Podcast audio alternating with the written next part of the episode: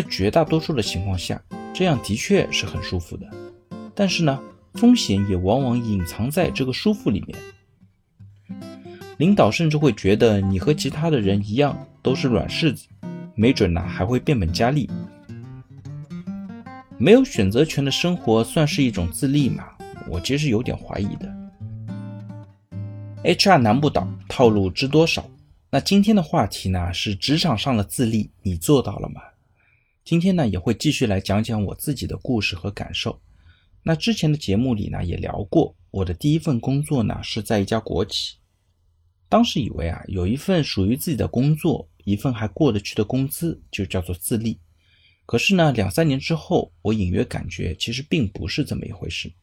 简单来讲呢，虽然工作也繁忙，但是呢，需要的技能是非常单一且独特的。如果没有这样的一个体系的存在，是不足以在外面的世界生存的。如果呢，有一天我要离开到市场上去，那找工作呢？会遇到的第一个问题就是技能不匹配，因为我掌握的技能并不是通用型的，所以呢，在找工作的这件事上会遇到一个人岗不匹配的大问题。我需要说服面试官的第一个问题呢，就是为什么我可以做好一些并没有做过的事情。也因为这些事情呢，我苦恼了很久。我开始渐渐明白，为什么身边很多人逐渐失去棱角，选择安逸。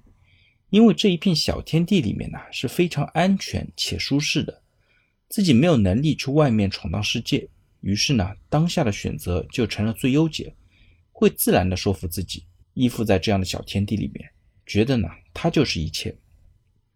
在绝大多数的情况下，这样的确是很舒服的，但是呢风险也往往隐藏在这个舒服里面，比如说领导呢如果有一些不合理的要求。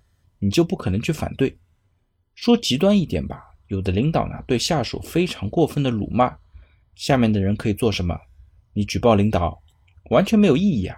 领导可以说骂你是为你好，反而呢这会让你的处境更糟糕。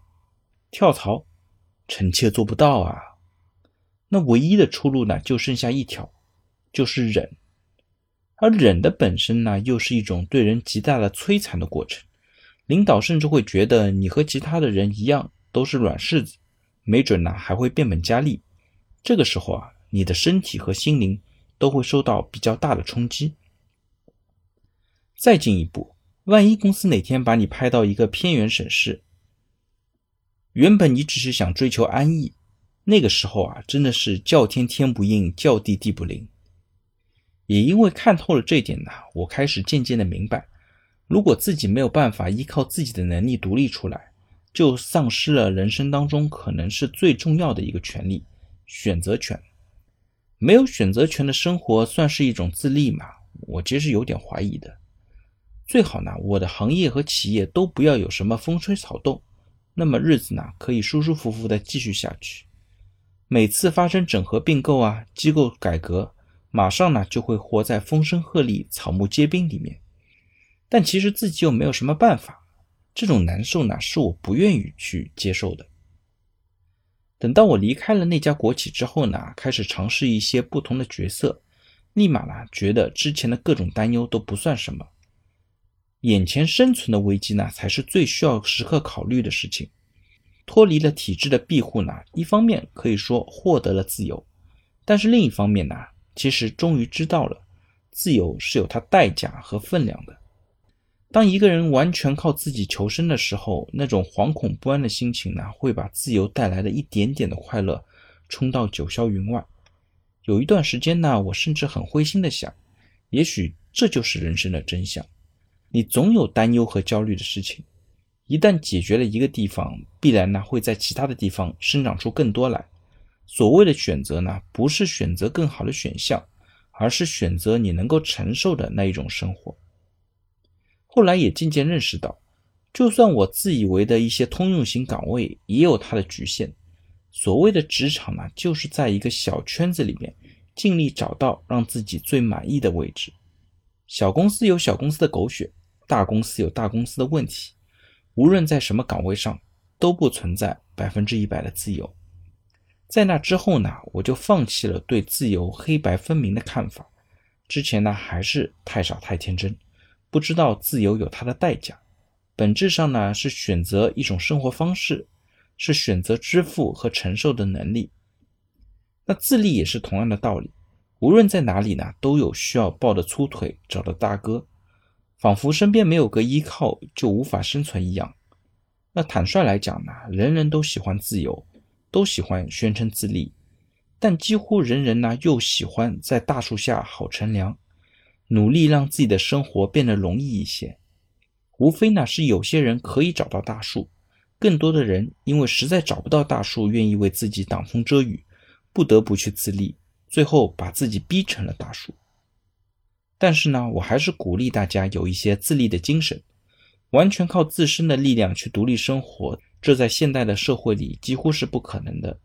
哪怕你是自由职业者，看起来靠纯的手艺吃饭，但总得有几个长期的合作者或者是固定的客户吧。只不过呢，这种经济上的关系趋于平等，各取所需，而不是相互依靠。反而呢，因为彼此都是可以随时替换的，所以人际关系相对还要融洽一些。相对而言呢，精神生活当中也会多了许多理解和支持。谁也不是谁的指路明灯，也不需要向对方言听计从。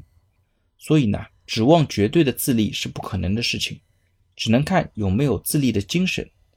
而具备自立精神的人呢，在获得物质上的自立之后，会活得更加的自如和独立。不具备这种精神的人，物质上的自立只会加深依赖，因为无论是自己的物质生活还是精神生活，都需要外界的给予，自然呢就会变得患得患失。所以，我们最好为自己定期整理一张清单，在这张清单上列清楚自己生活和工作当中的每一件事情，看看哪些呢是可以自己独立完成的，哪些是需要依赖他人的。不是为了自我改变，只是为了更加清楚地认清自己。你知道自己是什么样的风格，就不会在犹豫当中蹉跎。生活和工作呢，也会变得更加的洒脱。好了，关于自立的话题，不知道大家有什么自己的想法？如果你对这个话题有任何的问题或者建议呢，非常欢迎在音频下方留言，也非常欢迎将我的音频转发给任何有需要的伙伴，也许呢，真的可以帮助到他。那我们下一期再见。